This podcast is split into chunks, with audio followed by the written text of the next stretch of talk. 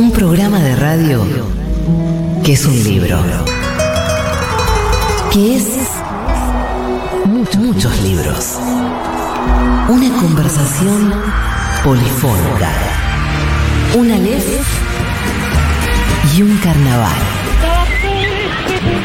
La pequeña voz del mundo que suena detrás del ruido. Un libro que es un programa de radio que es un libro.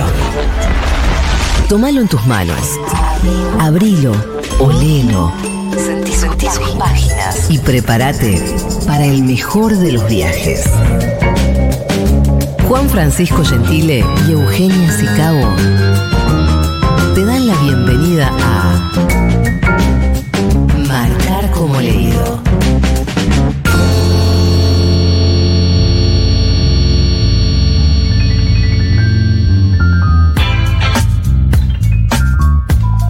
Buenas tardes, buenas noches, bienvenidas, bienvenidos, bienvenides a una nueva emisión de Marcar como leído, el programa íntegramente dedicado al maravilloso, misterioso, insondable, impredecible universo de los libros de la literatura. Aquí en Futurock, como cada martes, a lo largo de la próxima hora, vamos a estar entregándote, bueno, un ratito de algunos dicen evasión de la realidad, otros dicen una conexión tal vez única con el entorno y la realidad. Eso depende de la escuela literaria en la que cada quien eh, le guste enmarcarse, incluirse, si es que le gusta incluirse en algún tipo de escuela literaria o no. Por suerte, este universo que transitamos eh, por una hora cada semana es eh, bastante libre, tiene, tiene contornos bastante difusos, lo cual nos permite jugar en un interregno un tanto indefinido en principio. Eh, en este eh, interregno me paro un poquito la pelota verbal que estoy manejando en este momento para saludar a mi querida compañera Eugenia Sicabo. Hola Euge, ¿cómo estás? ¿Cómo le va, Juan Román Riquelme? bueno, uh, un montonazo me ha dicho usted que hemos tenido una charla futbolística recién hace un rato. Y porque en- Mati. Castañeda, al dejarnos Sí. Estoy aire cansado de que los vecinos sigan festejando. Vos me vas a hacer decir lo impopular que dije afuera del estudio, Sí, acá al aire. y yo porque quiero blanquear esto. O sea, Mati dijo, Bueno. ahora vienen Eugenia Sicabo, Bostera, Sí. y Juan Francisco Gentile. Que no ¿De sé. qué Juan Francisco Sí, Gentile? Y yo está digo, bien, está hace bien. más de un año vengo haciendo un programa de radio semanal Sí. con alguien que no conozco su afición futbolística. Y le Bueno. pregunto a Juan Francisco Gentile, ¿vos de qué cuadro sos? Y bueno, no sé. Empezó a dar Me vueltas. contestó como con un poliamor. Pasa que la- la- no, no, no, no soy bien recibido en general cuando contesto que tengo más de un amor futbolístico. Eh, no estoy en la etapa más futbolera de mi vida en principio en términos de ir a los partidos y eso. Estoy jugando al fútbol, voy a jugar. Pero conté sí que tengo más de un amor futbolístico. O sea, no te- tengo un cuadro que digo soy de este cuadro, lo tengo tatuado en el alma. No, no es así. Y alternás entre Boca, Huracán y Eh, Vélez. tengo amor por Boca, tengo amor por Huracán, tengo amor por Vélez. Por ejemplo, ahora tengo un- estoy desarrollando un amor por comunicaciones también. Claro, es que lo que dice Paula Artiuk, eh, con su sonido de la magia panquequera, Sí, como a mucha honra. Creo Es que- que es muy importante tener esa facultad en la vida, poder panquequear. para mí, después de los cinco años, Sí. tu posición no vale. No, está bien, está bien. Respeto tu termismo, digamos. Eh, lo respeto. Pero está bien. ¿Te pusiste contento si ¿Eh? gana... ¿Qué, qué pasa? ¿Juega Boca Huracán? Sí, ¿qué pasa? ¿Gana Huracán? Y bueno, bien, aguanto el globo. ¿Gana Boca? También está bien. Yo no puedo continuar. Yo no puedo continuar. Volvamos a los libros ya, por favor. Bien, muy bien. Eh, luego de este extraño momento futbolístico, marcar como leído, eh, les recibimos, les contamos que vamos a tener una presencia estelar en este programa. Vamos a estar conversando con Leonardo Yola, quien ya se encuentra en los estudios de Futurock, pero con una mordaza, como hacemos en estos primeros cinco minutos, eh, y maniatado también, eh, arrodillado sobre maíz. Porque así tratamos a nuestros entrevistados. En un ratito, cuando terminamos de hacer esta apertura, eh, los dejamos sentarse, liberamos sus manos y todo. Pero brindando con vermut Sí, de los amigos. de la oliéndolo, fuerza. ol- lo puede oler, pero en un ratito va a poder eh, sorberlo, lo vamos a permitir. Bueno, vamos a estar conversando con Leonardo Yola, que es uno de los grandes nombres de la narrativa argentina actual. Estamos muy felices de que, de que él esté con nosotros. Vamos a tener, como siempre, eh, un libro para, para regalarles a la audiencia con la siguiente consigna que mi compañera Eugenia Sicabo, Termo Bostera, le va a pronunciar en este momento. Hoy tenemos para sortear entre la oyentada de marcar como leído La aventura sobrenatural de Bettina González y Esther Cross. Un libro maravilloso que escribieron estas dos escritoras argentinas a cuatro manos. Una rareza eh, de apariciones, literatura, ocultismo, del que voy a estar hablando más adelante. Para participar tienen que escribir o dejarnos mensajes de audio al 1140 66 000 y la consigna de hoy es la pregunta más loca. Para Leo Yola se lleva el libro del día de hoy. Así que pónganse ingeniosos del otro lado. Tienen una horita, más casi, loca. más o menos, una horita, 50 minutos a partir de ahora para competir por la pregunta más loca. Y vieron que el significante locura tiene También. muchos significados. También, Así que se ponen a leer a. Foucault o El baile de las locas, eh, pero participen.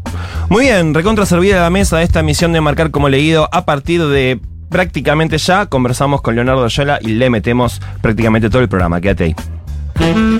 Marcar como leído. Nunca la radio se pareció tanto a los libros. Todos los martes a las 20. Por Futurock.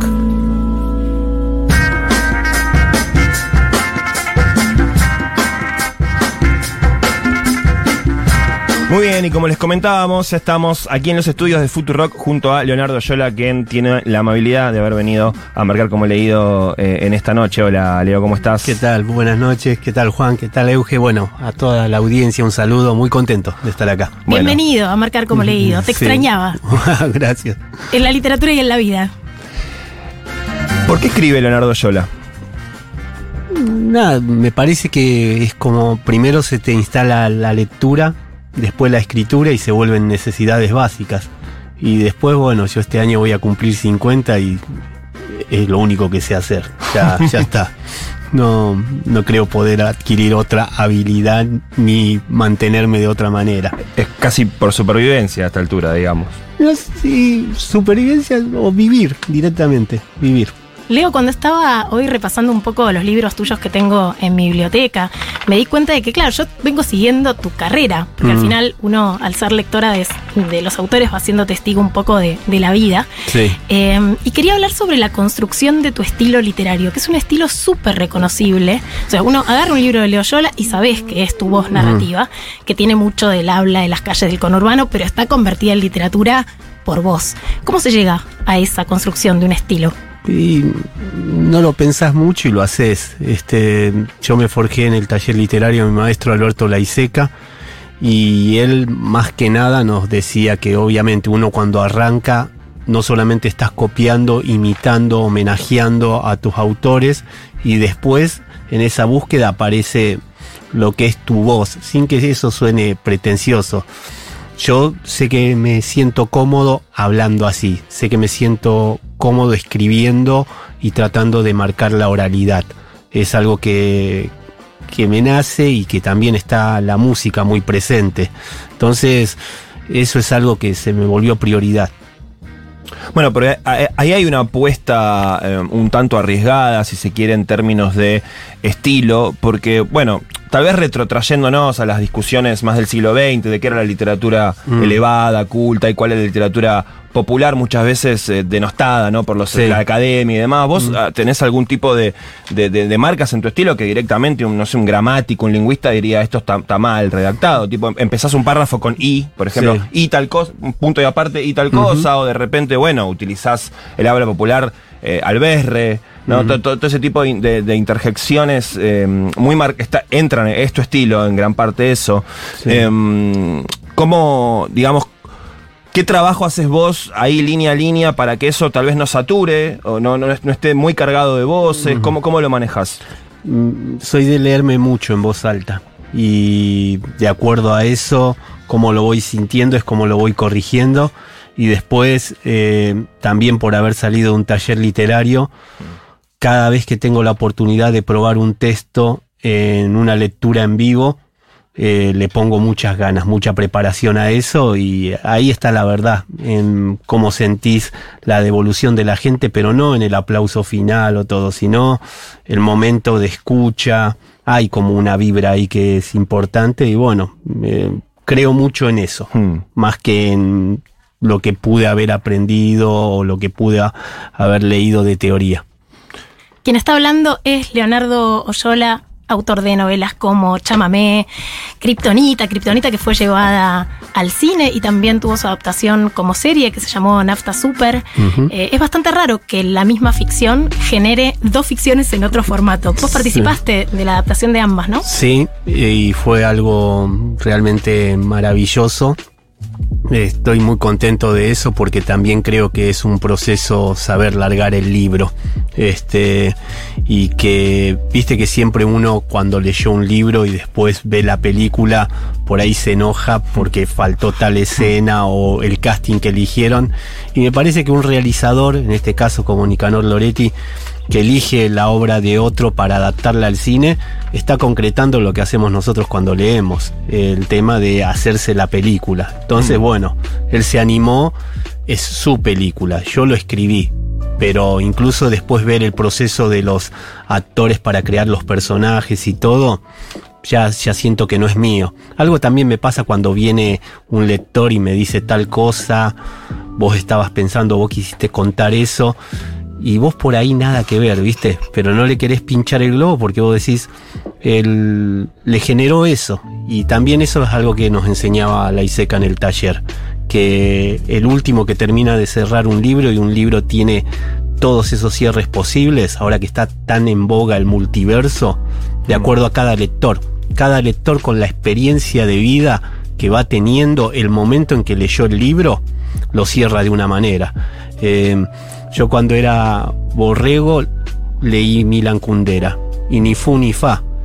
Y ahora lo acabo de releer y es claro, me faltaba un prontuario, me faltaba un ¿Qué par leíste de la cositas. insoportable levedad del ser? Sí, el libro de los amores ridículos. Este, la palabra relatos. prontuario de repente Sí. me derivó Sí, claro, a experiencia. Obvio, obvio. Y bueno, a veces es eso. El libro no, no lo agarraste en el momento justo y el libro siempre te espera.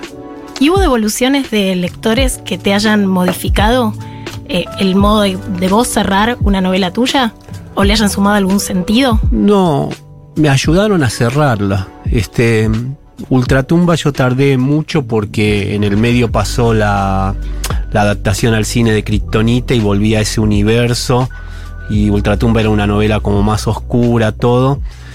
Y a la vez eh, me pasó de que me dio tantas alegrías Kryptonita que eh, estaba muy presente y no podía despegarme de ella. Entonces hasta que pude realmente dejarla ir, volver a Ultratumba y pensar, no, no me tiene que dar lo mismo que me dio Kryptonita o todo, va a ser otra cosa, fue un tema y como era una novela que las primeras lectoras, los primeros lectores era gente privada de su libertad, eh, hubo un momento que yo leí un capítulo en una unidad penitenciaria en Rosario, y una de las chicas me hizo una devolución tremenda y me dijo que entendía a la protagonista porque era muy duro estar adentro y estar enamorado. Y eso que me dijo, yo le agregué línea de diálogo y el mismo texto al otro día lo leí en un bar en una jornada literaria en, Rosa- en Rosario y cuando leí esa, esa línea que me dio la, la chica esta, fue una sensación entre la gente y yo dije, ya está, lo tengo que largar. Ahora, este, a, a la editora. Leonardo, vos trabajás también con, bueno, con, con los cultos, ¿no? La religiosidad aparece en, en- en muchos de tus personajes. Sí. Los cultos populares o los cultos más oficiales, como el cristianismo y, y demás. Y, y vos recién hablabas de una devolución que te hizo alguien que estaba privado de su libertad. Sí. Y mm, tengo entendido que vos visitaste eh, mu- muchas penitenciarías. Y mm, si tu percepción de, de la religiosidad, de la fe, eh, cambió, mutó, eh, eh, conociendo esa realidad, que son, son lugares donde la idea de Dios cobra una relevancia mucho mayor que para nosotros que estamos con un estudio de radio. Sí, sí, sí, creo que justo lo acabas de decir tal cual. Es un tema y hay que diferenciar el tema de lo religioso con el tema de la fe. Y la fe me parece que es algo que es sumamente personal. Lo, lo religioso es algo que se impone. Hmm. Entonces, este, hay que diferenciar eso. Yo, por ejemplo, no estoy orgulloso de que tengamos un papa argentino y más un señor que en el 2010 llamó a guerra santa contra el matrimonio igualitario. eh, mi idea de Dios, porque yo también estoy peleado, amigado a veces con la idea de Dios. Eh, si existe Dios, eh, Dios es amor. Entonces, bueno, me parece toda una contradicción eso. Pero sí creo en los santos populares, en la fe que tiene la gente en los santos populares, porque los santos populares primero fueron personas de carne y hueso. Quiero hablar un poco de los géneros literarios con vos, porque Kryptonita es como una de superhéroes en Argentina, que después cuando vi el sketch de Capuzoto Jesús de la Ferrar, Sí. dije, esto es posterior a la novela de Leo, y él hizo un, un Superman de la Ferrar. Y Sí. después también, eh, claro, Chamamé. Eh, también es una de cowboys. Eh, Sí. Entonces ahí están los clásicos cowboys, la historieta. Mm. ¿Cómo, ¿Cómo convivís con eso? ¿Cómo te metes en esos géneros? Y porque creo que son también mis favoritos. Mi género cinematográfico favoritos es el western y las de Stallone, ¿viste? Entonces vos decís Lo dice Leo Yola con una remera de Rocky. Sí, o sea, sí. está Rocky Balboa en su pecho. que me lo regalaron, esto estoy muy contento. Grillo Valdés, eh, capo. Pero eh, me parece que desde ese lado, yo empecé a aprender a, narrar viendo películas. Después vino la, literatura y muchos años después el, taller literario. Este, entonces, eh, justo hoy lo que decía Juan, ¿no? Eh, a mí me da bronca eso de géneros menores, esas cosas. Es escribir y punto. Eh, más de una vez sentí que estuve en algún lugar y fue una emboscada con respecto a esto. Y es triste la cómo se puede manosear la palabra literatura, cómo se puede manosear la palabra cultura y cómo se le hace creer a mucha gente que es algo inaccesible o de un núcleo, ¿no? Cuando es de lo más amoroso que hay y de lo más democrático que hay también. ¿En qué sentido te sentiste en una emboscada? Y lo que decía él, más de una vez me llevaron a alguna universidad, todo, y usted es un irresponsable porque... Algún académico, algún crítico Tal que empezó a decir que Todo, lo tuyo era ¿viste? Decís, menor. Claro. No, no, eso... No, pero Leo Yola es tiene un premio Hammett de Sí, novela negra. bueno, Digo, pero viste... sos yo- una voz muy autorizada dentro del yo, género. yo entiendo la persona que estudió un montón eso y que de repente dice, ¿cómo puede ser que todo esto... Y bueno, porque yo me vuelco a la oralidad, no lo hice para molestarlo, jefe. O sea, yo la verdad que mientras escribí fui feliz. Mientras escribo soy feliz. Este, lamento el colega, la colega que escribe y eh, la pasa mal, porque es verdad, son tortuosos. Yo mientras escribo soy el tipo más feliz del mundo. Bueno, pero ese además es un núcleo de la, una discusión histórica de qué es la literatura, cómo se la concibe, qué, si tiene una función social en términos, eh, bueno, igualatorios o no. Sí. O si, digamos, si es una disciplina para gente eh, de, de una elite que, que puede estudiar o que, o que tiene dinero para acceder, o, o si efectivamente es un terreno donde pueden ingresar todas las voces, tanto Sí. las altas como las bajas. Bueno, eh, estamos, al mismo lado, pensamos Sí, esto segundo, ¿no? Pero, pero bueno, es una discusión que se ha llevado ríos Seguro. y ríos de tinta. y de- Seguro, pero lo importante también que a mí me parece es este hayas tenido una formación académica o estés escribiendo eh, por tu cuenta, eh, esto es trabajo. Esto es trabajo. Hmm. No, no es que tenés que poner el primer borrador, no es que todo lo que subís a tus redes sociales o a las cosas es literatura. Es trabajo. Es trabajo y es una honestidad con uno mismo, con una misma. Cuando decís es trabajo, acá hemos dado el debate en relación a la profesión del escritor y la cuestión de la profesionalización y los derechos asociados a otros trabajos que no tienen los escritores. ¿Cuál es tu posición al respecto? Y obviamente que se tendría que respetar de, de muchas maneras y que es totalmente subjetivo de acuerdo a eso. Eh, siempre sostuve que tengo dos trabajos, uno escribir y otro es ir a cobrar. Hmm. Este, y sobre todo en ciertos lugares. ¿Y cómo Que es? tiene una Porque nos burocracia, interesan todo. esas cosas internas. Eh, bueno, pero vos pues, lo sabés también bastante y de hecho, por ejemplo, es algo para, para decir. Vos, por ejemplo, en lugar de que nosotros pasemos por toda esa burocracia, pagás de tu bolsillo antes y vos haces eso. No, no todo el mundo hace eso. Entonces, yo lo que aprendí en esto es que se arme la rueda. Bárbaro, vos me dijiste que en 90 días me pagás el día 91 no me pagás y me vas a tener regediento. Y es una pena que pase eso, ¿me entendés? Que tengas que estar. A mí, eh, cada WhatsApp, cada mail que mando, discúlpame, pasó tal fecha, todo, necesito ese dinero.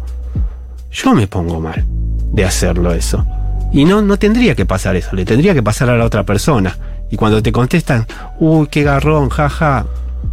¿Sabes qué? Ojalá nunca me entere el auto que tenés, porque a mí me acompaña una llave desde el 89, te lo fileteo de capoba a baúl y te dibujo la poronga más grande que hay en el techo. No, y pienso, anda a hacerlo en una fábrica de Ford en Córdoba, ¿no? Bueno, el chico, el día 10 del, del mes, no, bueno, no está el sueldo, que no, bueno, el sindicato también te va a dibujar la... la- Sí. eh, si están de buen humor ese día, te Tal van a cual. dibujar la poronga más grande Pero, que en viste, el auto. nada, quedás como el violento vos, esto, todo.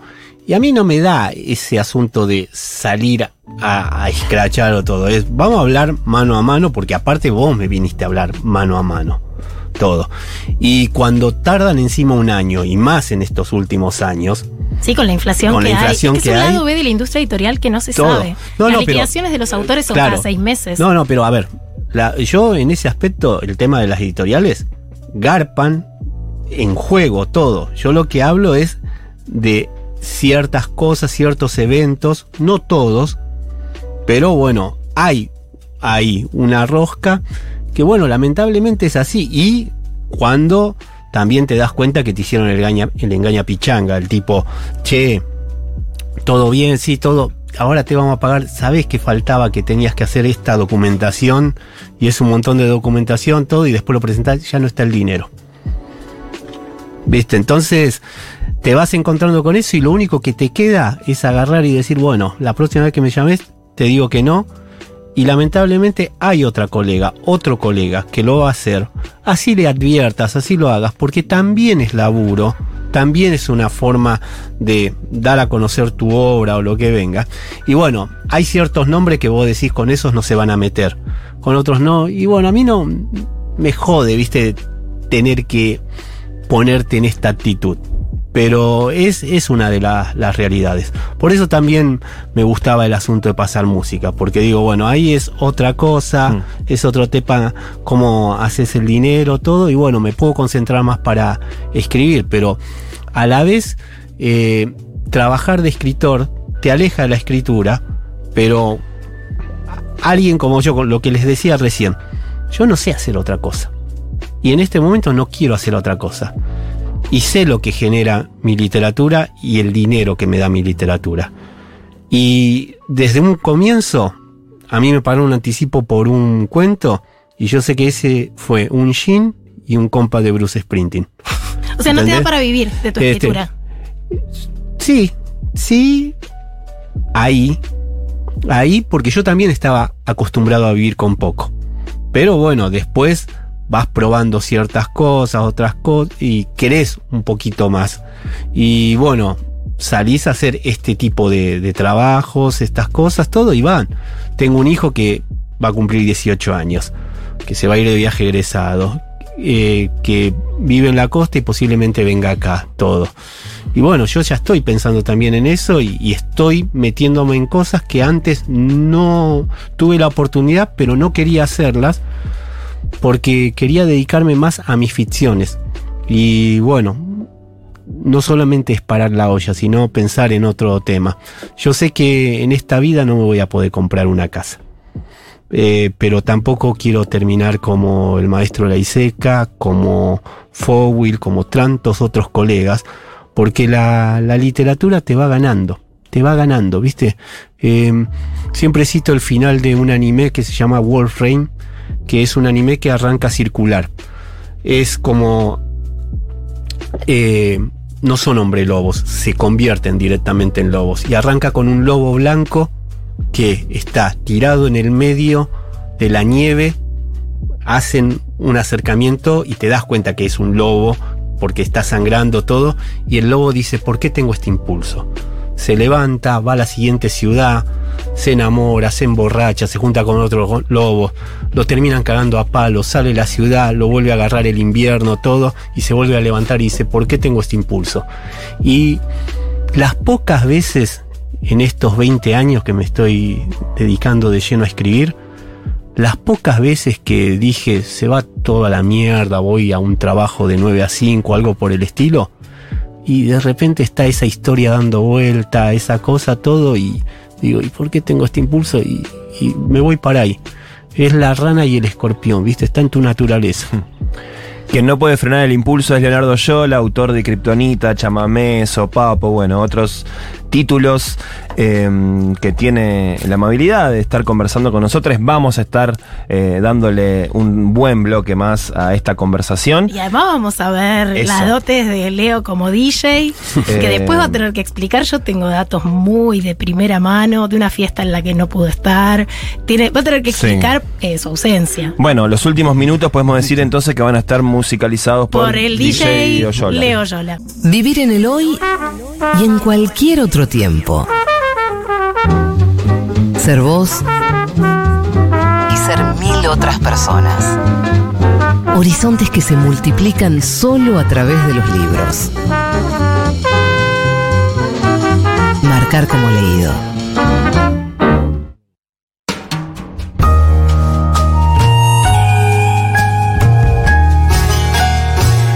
Todos los martes, gracias a la gente amiga del Grupo Planeta, tenemos para sortear entre la oyentada bella de Marcar como Leído un libro, en este caso La aventura sobrenatural de Star Cross y Betina González. Para participar del sorteo de este libro tienen que mandarnos WhatsApps eh, de audio o de texto al 1140 66 000 y hacerle alguna pregunta al escritor Leo Yola que tenemos hoy en el piso. La pregunta más loca para Yola se va a ganar La aventura sobrenatural, que es un libro delicioso. Primero, me parece una rareza hermosa que hayan escrito dos escritoras de la talla de Esther Cross y Bettina González juntas. Es muy difícil discernir el quién escribió ¿En qué qué. Yo las he leído a ambas, sobre todo mucho a Esther, tengo casi toda la obra de ella leída, soy muy fan de Esther Cross.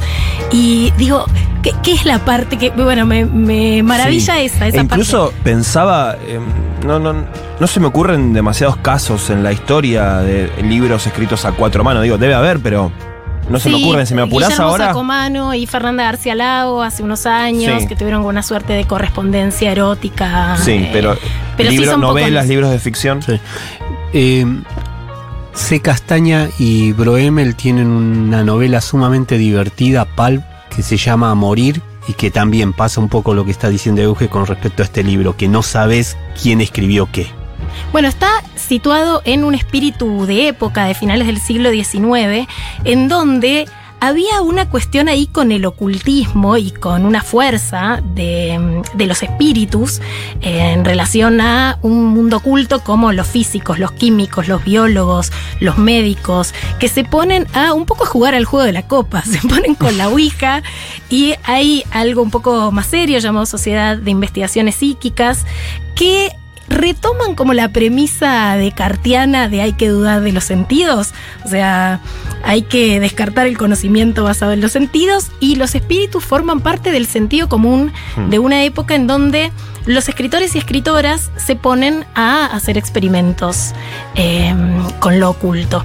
Y hay un montón de anécdotas. Una es eh, de 1854, cuando Catherine Crown, que era una escritora de cuentos fantásticos, eh, autora de uno de los libros más vendidos en su época, que se llamaba El lado oscuro de la naturaleza, que fue justamente uno de los primeros estudios de los fenómenos de percepción paranormal tipo aparición de fantasmas, de dobles, sueños premonitorios, casas embrujadas. Yo cuando lo leía, digo, claro, esta era la cosmovisión de mi nona, de mi abuela calabresa, que cuando soñaba algo me decía que significaba tal cosa Sí, y y, que que, se creía en la mantiene- presencia. Se mantiene viva en muchas casas de, a lo largo y del ancho de, de nuestro país, en todas las provincias, la, la religiosidad popular, el, espiritismo, el ocultismo, el- ritos que, de distintos tipos, de distintas culturas.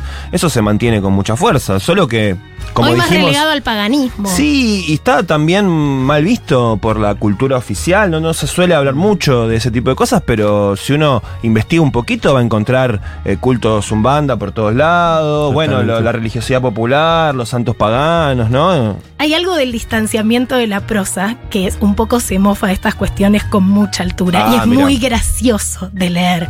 Porque encuentran además casos reales que son disparatados. O sea, hay un tipo que se tomó muy en serio volverse invisible. Entonces hay todo un ritual Claro. para la invisibilidad. Y después esta, esta autora, Catherine Crown, una noche, tenía 64 años, salió en pelotas caminando con una identificación, una tarjeta personal en una mano, porque bueno, había dicho que los espíritus le habían dicho que, que saliera de ese modo. Y anda a. Sí, además era esta gente, mira, Thackeray, Dickens, Charlotte Bronte, esa era No, como claro. su grupo de amigos, y Dickens registró el episodio y voy a leer un poquitito, dice, la señora Crow ha terminado completamente loca y completamente desnuda por culpa de los espíritus. La encontraron el otro día en la calle, vestida solo con su castidad, un pañuelo de bolsillo y una tarjeta de presentación. Al parecer los espíritus le habían informado que si hacía eso se volvería invisible. Ahora está en el asilo. Este un poco es el tono de la aventura sobrenatural, historias reales de apariciones, literaturas y ocultismo de Esther Cross y Bettina González que estamos sorteando hoy en Marcar como leído 1140 66 000. ¿Qué es lo más loco que tenés para preguntarle a Leo Yola?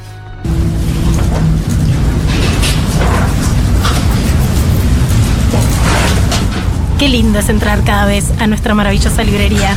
Vení, Eugenia, vamos a entrar un ratito que se está poniendo fresca ya la noche. eh, y me parece que da para recorrer un poco acá las bateas de la editorial de Futurock. Sí, yo estoy buscando un libro en particular por lo que hablamos con Leo eh, de las implicancias del trabajo del escritor ¿Para y de los trabajos creativos. ¿Para dónde se te disparó ahí la.? Quiero ganas? el libro de Remedio Zafra, el que se llama Frágiles. Ajá. eh, que, mm, bueno, eh, se refiere al entusiasmo del que se valen las lógicas capitalistas, rentabilizando la pasión gratuita o vanidosa de la gente que crea. Bueno, Así que mm, eso me gustaría ojear un poquitito. mira, acá. ¿Vos qué tenés? Y yo tengo para comentarte cosas que encuentro en esta librería cada vez que la recorro. Viste que vos ¿Qué llegás- alto sos, Juan? O sea, sí, tengo problemas. En, en- en lugares como las librerías tengo problemas. sí. Siempre los libros que quiero están bien abajo. Como bueno, como casi todo en mi vida. él tenía un re complejo de superioridad y no lo y sabíamos. no lo sabía. Escuchame, Mundo Arco ya está disponible. Esto es lo que te quería contar, que es la primera mención del premio Futurock de novela del año pasado. El libro de Jimena Néspolo, que lo empecé a leer y tiene Sí. una innovación formal que yo no había visto antes, que es que tiene párrafos enteros tachados. Ah, bueno. Es una distopía y de repente avanza con la escritura, pero te hace leer lo que está debajo de la tachadura. Mirá. Entonces, bueno, todavía eh, eh, quiero, quiero entender eh, un poco la intención autoral eh, en, en ese mecanismo. Muy, muy curioso. Qué desafiante eso de, de- de enfrentarme a un párrafo tachado. Muchos párrafos tachados. Uy, uy, bueno, bueno. Sí, sí. Eh, también está disponible acá en la librería un, arge- eh, un argentino en la ruta de la seda, el libro de Periodistán. Ah, eh, que lo su- leímos, Su sí. viaje por la India. Eh, y acá veo que está colgado en un bello cartel que va a estar eh, el stand de la feria, en la feria del libro, el stand de Futurock, a partir del 25 de abril hasta el 17 de mayo. Van a estar todos los libros de ediciones Futurock allí disponibles y espero que nos inviten a hacer nuestro programa, Euge. Pero sí, le yo lo- decimos a la oyentada que ya tenemos dos martes bajito, comprometidos en la. Feria del Libro, el martes 2 de mayo y el martes 9 de mayo vamos a estar Ah, transmitiendo bueno, bueno. en directo desde la Feria del Libro de Buenos Aires en la Rural en el stand de Ediciones Futuro. Nos vamos a poder encontrar con la audiencia entonces. Claro, y sortear libros y vernos las caras y darnos abrazos. Muy bien. Y también este sábado, no, este sábado no, esto es el sábado 13 de mayo, o sea, faltan un par de fines de semana. A las 16 horas se va a presentar el nuevo libro de la editorial Leonardo Fabio Vigente, un recorrido por sus pasiones de la amiga Florencia Halfon. El libro de Flor Halfon que me quemó la cabeza durante seis meses durante su escritura, de lo único que hablaba era de Leonardo Fabio. Me mandó a hacer la tarea, yo no había visto las películas de Fabio, ya taché un montón, es una maravilla. Bueno, escúchame, yo tengo descu- eh, descuento por ser oyente de marcar como leído acá en esta librería. Yo ¿no? tengo, yo tengo un 10, me Bueno, dijeron. entonces yo también tengo ese, Diego Armando. Sí. Bien. eh, les esperamos entonces eh, en la librería que tal vez se cruzan con nosotros. ¿Cómo no? Gentile y Sicabo. Martes de 20 a 21. Futurock.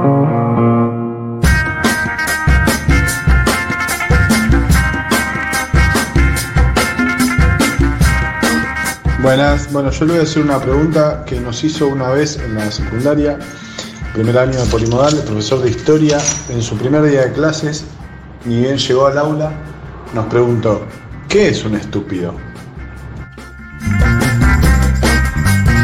Es la respuesta de la consigna? Parece que hay que responder esta pregunta.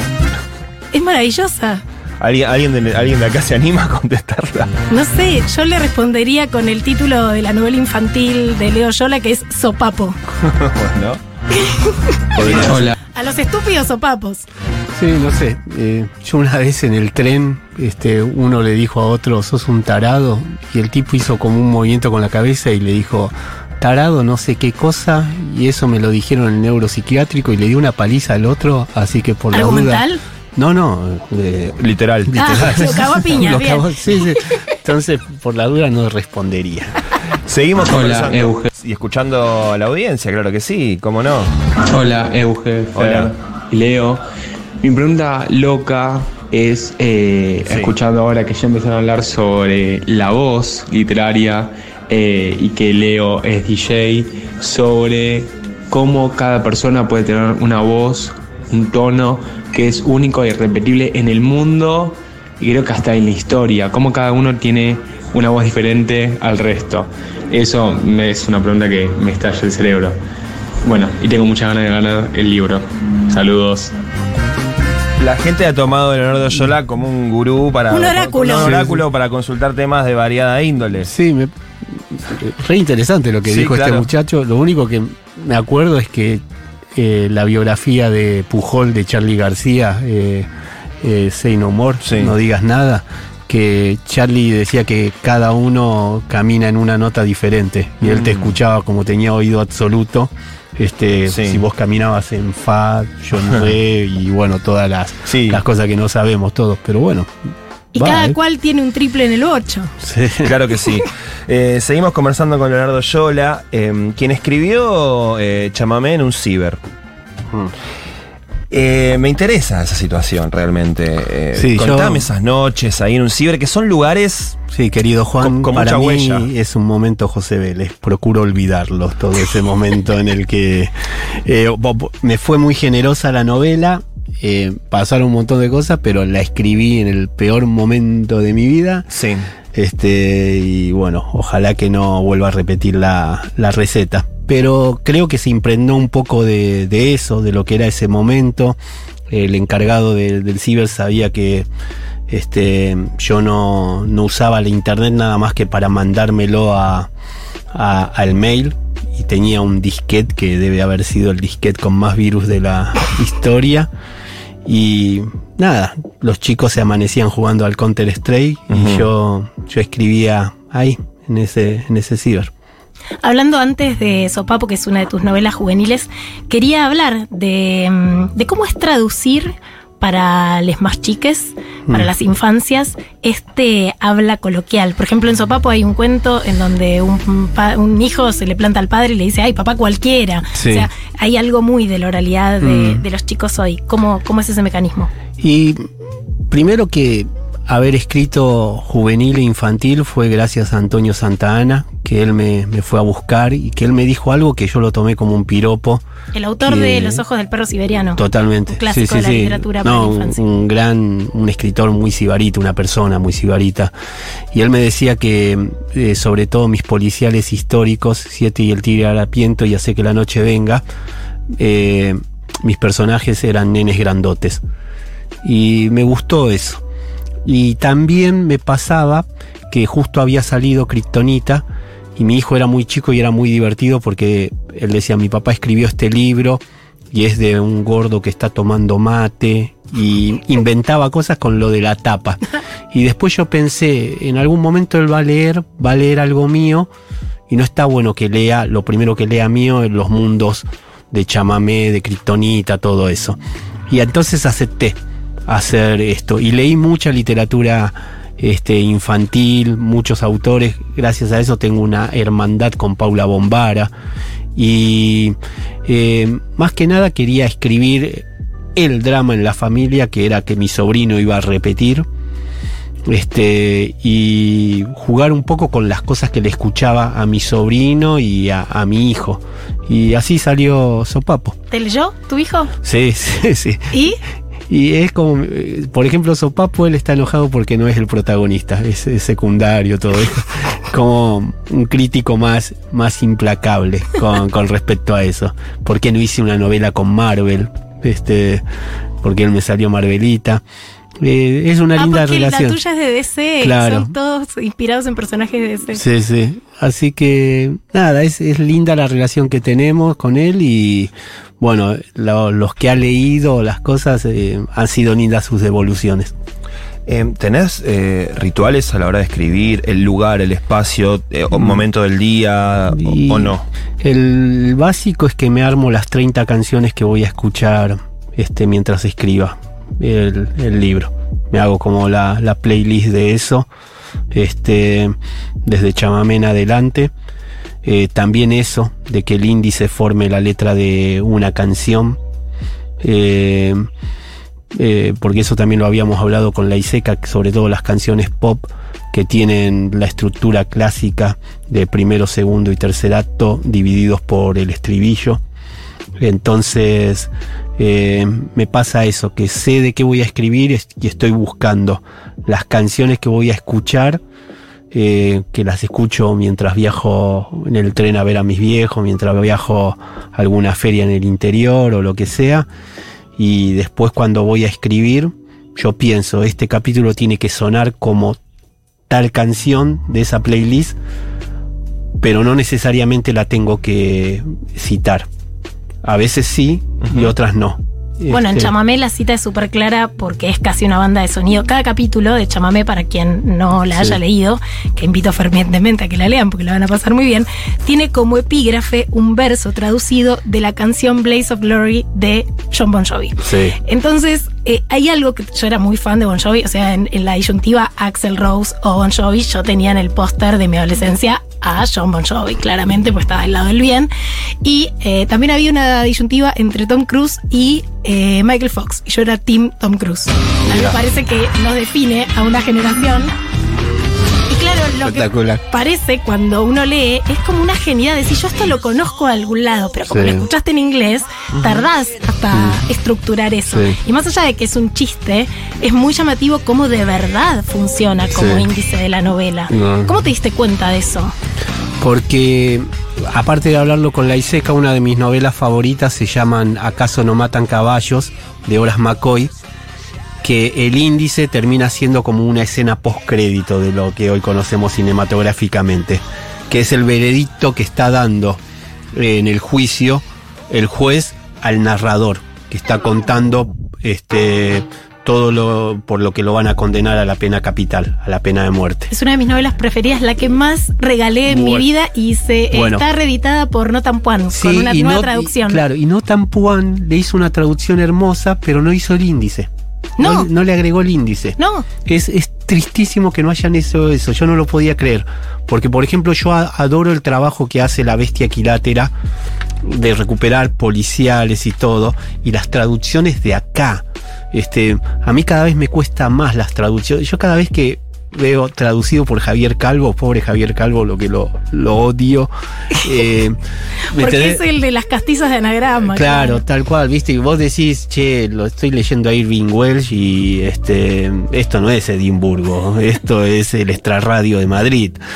Eh, la biografía de Bruce Sprinting, cuando dice que lo conoció a Stevie Van Zandt y dice desde el primer momento supe que era un majara, ya es tipo tiro el libro, este, no, no quiero saber más nada. Pero es una pena lo de Nathan Puan que hicieron eso con el, con el índice, porque el índice me parecía que hacía ese juego. Es verdad que la novela sí estaba numerada nada más y en el índice estaba ese juego. Yo por eso, este, quiero que esté el, el título, el número de la, de capítulo y al lado el verso que corresponde a la canción. La música, como se habrán dado cuenta, quienes nos están escuchando, quienes no lo hayan leído a Leonardo, es importante, muy importante en, en su narrativa, en su construcción, su forma de, de, concebir la literatura, tan importante que lo hemos invitado a, a oficiar de, de, de, musicalizador de este programa Leo en estos DJ, últimos Leo es DJ también. en estos y últimos es un minutos. gran DJ. Yo vengo bailando hace 10 años con el DJ Leo Yola. Yo no fui además- nunca a las fiestas musicalizadas por él, pero tienen fama. Pero sí. ya vas a venir, ya sos parte de este club, Sí. hermoso. Sí, claro, Sí, sí, claro. vamos, vamos a armar algo. Eh, bueno, eh, es una selección. Acá estoy viendo la lista. Eh, Sí. Bueno, contanos un poco. ¿Qué, qué, qué seleccionaste Y para.? si quieren la vamos pisteando y contamos un Dale, poco. Ahí va. Bueno, primero y principal, le debemos tanta alegría a Ricky Martin. Este tema volvió a tener este, notoriedad porque la versión original de Los Bravos la usó Tarantino en Había una vez en Hollywood. Pero sobre todo quería homenajear a un escritor que soy muy fanático de Corrientes, Alejandro López, que tiene una novela que le publicó este, Adriana Hidalgo, increíble, que es este, La asesina de Lady D, donde hay una fan de Ricky Martin impresionante. Y aparte me sé la coreografía de esta. Hace poco tocó Ricky acá. hacemos, y ahí viene. que la rompió. Ven, dime que me quieres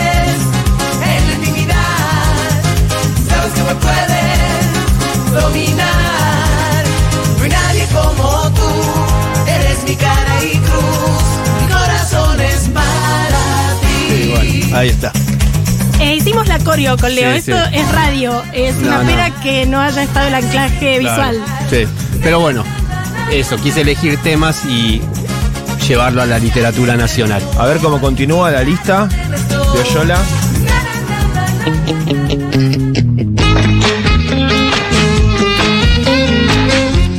Y esto más o menos hay que hablar de el rock de la primavera alfonsinista, colado a la música de los twists, había un subgénero que le llamaban la música pep, estaban los helicópteros, ahí también estaban las viudas, aunque las viudas hijas del rock and roll hicieron escuela, y había una banda que se llamaba Comida China, que el que hacía todo era Rafael Vini, que hizo este One Hit Wonder y después escribió una novela muy buena a principios de los 90 que se llama La venganza del Killing.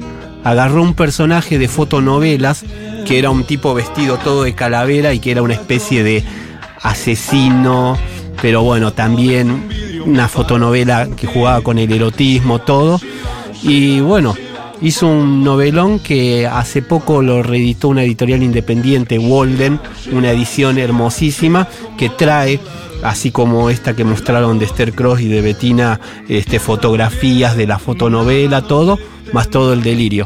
¿Cómo se llama el tema que estamos escuchando de comida, chin- de comida china? Shiva. A ver, lo escuchamos un poquito. Segunditos.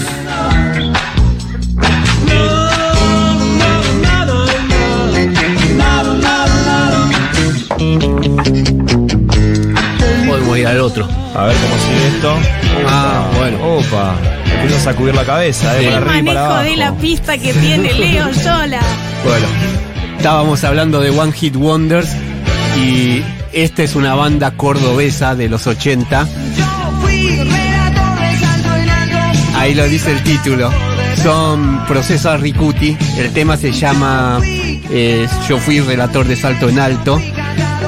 Hay una editorial muy linda acá que es Bademecum, que junto con Gourmet Musical sacan biografías, todo, y tiene el libro de lo que cuentan Proceso Ricuti cuando la pegaron con esta canción y dos de los integrantes boicotearon la banda.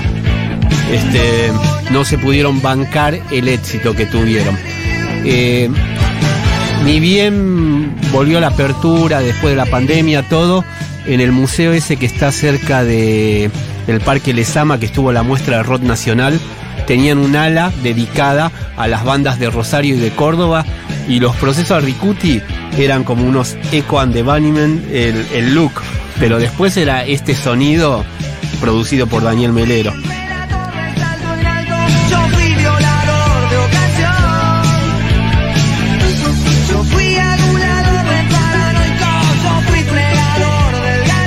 Y la letra una poesía. Un poco de hard rock hay ahí, ¿no? Sí, sí. Me hace pensar en Def Leppard, en esas bandas de los 80. Oh, le debemos tanto de Leppard. Un montón, Un ¿no? montón. Y hablar. Pero bueno, si quieren pasamos al último. Dale.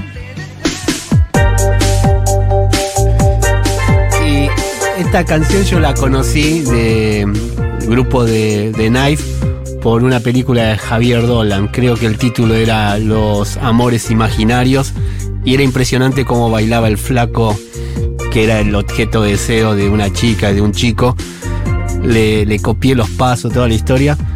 Y nada, este, de haber estado en el cumpleaños musicalizando de acá de la amiga Sicabo, no solo le hubiera pasado, sino que tengo una coreografía con las cosas luminosas que les traje para regalar. Porque Leonardo Ah, trajo Yola nos parafernalia, trajo sí, mini nocturna. bengalas y nos trajo eh, estrellitas Sí. de esas que de niños y niñas prendemos en Navidad Sí. y unas mini bengalas que uno las quiebra y brillan en la oscuridad y duran Sí. 24 horas parece. 24 horas. Acá Bien. nuestra operadora estrella Paula Artiuk, eh, ansiosa, la rompió y ya está brillando. Sí, sí. Eh, además, a mí me contaron que es gran bailarina, además de, de jockey. Gran bailarín, ¿no? Esto que cuenta de las coreografías es real. O sea, hay pocos varones argentinos heterosexuales que saben coreografías en una pista de baile. sí. Ah, muy necesario, además, el cupo Oyola. Yo quiero tener un cupo Oyola de la vida en las fiestas. Pero ¿cómo fue esto? ¿Nació con ese don? ¿Se fue desarrollando a lo largo como, del tiempo? como era malo jugando a la pelota, me dediqué al baile. Si Muy no me tenía que A- ahorcar. algo había que hacer con Sí, el cuerpo. y sí. además tal es mejor para el levante, me parece. Ay, está tan poco representado eso. Sí, no sé, pero no, me gusta, la verdad, me gusta Se bailar. disfruta, se Sí, disfruta. lo re claro. disfruto. Sí, lo re sí, disfruto sí. y también siempre busco al tipo que la disfruta cuando está hoy pasando música, Hmm. porque en eso las chicas son más sueltas y es como ando, pero cuando veo el tipo ahí, Hmm. por ejemplo, no sé si seguirá estando Soledad Vallejo, yo por ejemplo no, no conozco el nombre de una pareja que tuvo Soledad Vallejo, para mí siempre era el tipo que tiburonea a Soledad Vallejo. Lo que baila ese hombre, yo era tipo, mientras lo hago bailar a él, ya está. Leonardo Yola pasó por marcar como leído. Muchísimas gracias, Leo. Musicalizó, gracias. a ustedes, eh, por no, a ustedes por este momento, a la producción y bueno, acá a la operadora técnica. Muy bien, eh, ya venimos con el clásico cierre de este programa, que incluye secciones que son furor en las masas argentinas. Nunca la última oración de un libro dice, lo mató el mayordomo. Marcar como leído. Un libro es mucho más que su trama.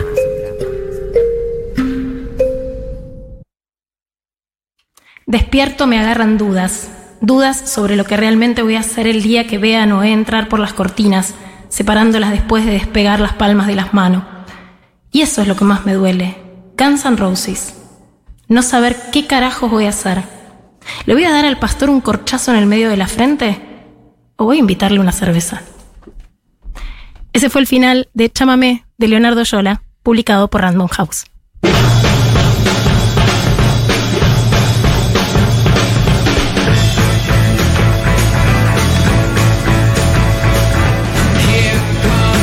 Muy bien, y así se fue este capítulo de Marcar como leído. Qué arriba estamos, seguimos brindando con el vermut blanco de la fuerza.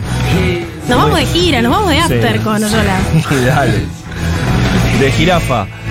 Tenemos ganador del ejemplar del libro de Esther Cross y Betina González, La aventura sobrenatural. Es Nicolás, directo desde Temperley City, que nos envió uno de los audios que hemos escuchado anteriormente con la pregunta más loca para Leo Yola. Así que, Nicolás de Temperley, Este ejemplar es tuyo. para vos que debes ser del gasolero. Porque yo tener más de un amor futbolístico no me impide eh, conocer los apodos. Me de gusta los- que quieras ahora compensar con de alguna sapiencia equipos. sobre el campo. O sea, este, Nosotros patético. tenemos grandes amigos que jugaron en Temperley, ¿no? Claro, tenemos el tiki tiki Lorenzo. y Nacho Bollino. Exacto, un beso grande, grandes lectores. Eh, ¿Oyola tiene preferencia por algún equipo matancero? Sí, obviamente, el Bron. Pues, Brom. Sí. Casanova. Totalmente. Acá, la matanza. Bien, bien, bien. Está mostrando un tatuaje, Loyola, con el plano de la matanza. Los votos de la matanza. A ver, a ver si este año. Mi querida matanza. Este año necesitamos que sean muchos los votos de la matanza. Necesitamos triplicar los votos de la matanza este año, mirá. Sí, sí, que cuando no, no dividan la matanza. Uh, claro, porque hay proyectos de división de la República de la Una Matanza, ¿no? que diga, no vivida en la matanza. No bombardeen la matanza, señores y señores. Muy bien, ha terminado este programa de Marcar como Leído. Nos volvemos a encontrar como cada martes, la próxima semana, a partir de las 8 de la noche acá en Futurock. Estuvo Dani Morán en la producción y la coordinación del aire. Paula Artiuk en la operación y la puesta en el aire. Leila Gamba coordina Ediciones Futurock y es parte también de este equipo. Mi nombre es Juan Francisco Gentile. Mi nombre es Eugenia Sicabo. Nos volvemos a encontrar el próximo martes para hacer Marcar como Leído. Chau, chau.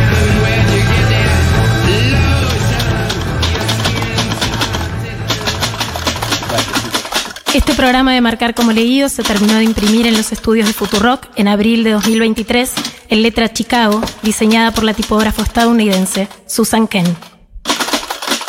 Marcar como leído. Futurock.